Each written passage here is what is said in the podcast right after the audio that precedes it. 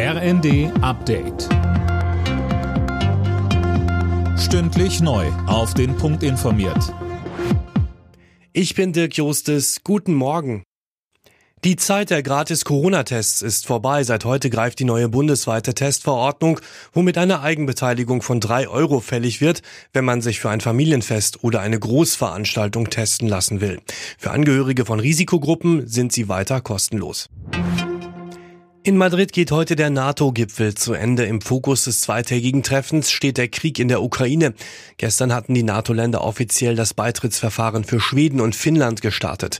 Außerdem will das Militärbündnis seine Ostflanke deutlich stärken. Dazu Außenministerin Baerbock. Das bedeutet zum Ersten, dass wir unsere baltischen Freunde, unsere osteuropäischen Freunde unterstützen, auch ihre Sicherheit und den Frieden für ihre zukünftigen Generationen zu garantieren.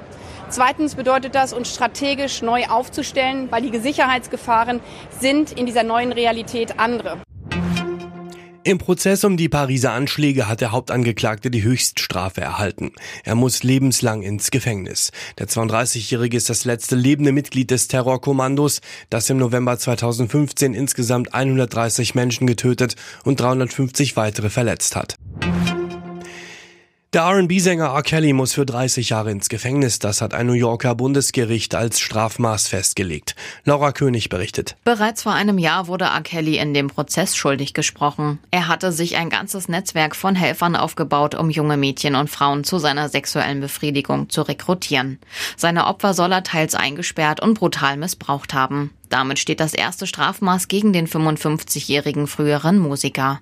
Ab Mitte August muss er sich dann im nächsten Missbrauchsprozess vor einem Bundesgericht in Chicago verantworten.